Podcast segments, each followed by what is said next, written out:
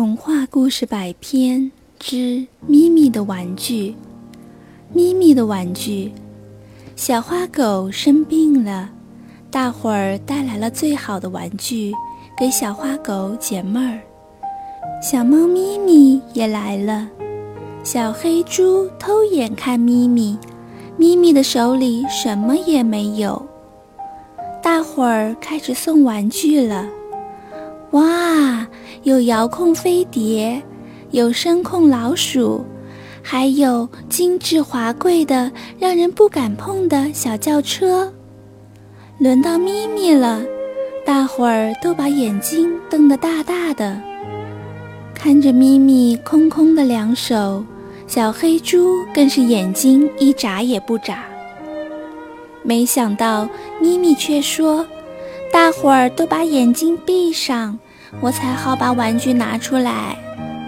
大伙儿互相看看，只好把睁大的眼睛闭上了。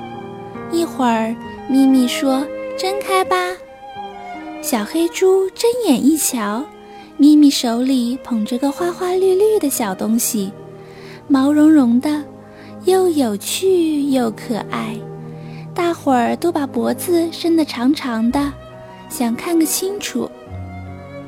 咪咪手里的小东西十分灵活，东一蹦西一跳，总往咪咪身后跑。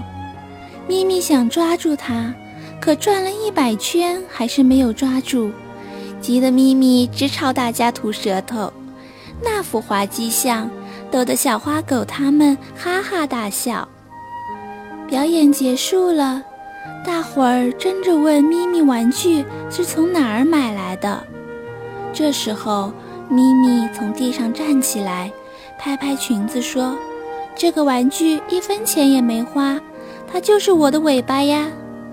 啊！大伙儿谁也没有想到。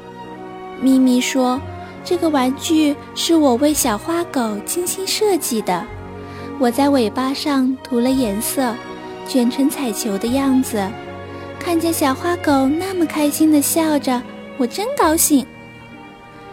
躺在床上的小花狗感激地说：“谢谢你，咪咪，你真好。”小黑猪不好意思地搔搔头，嘿嘿地笑着说：“咪咪，嘿，可真有你的。”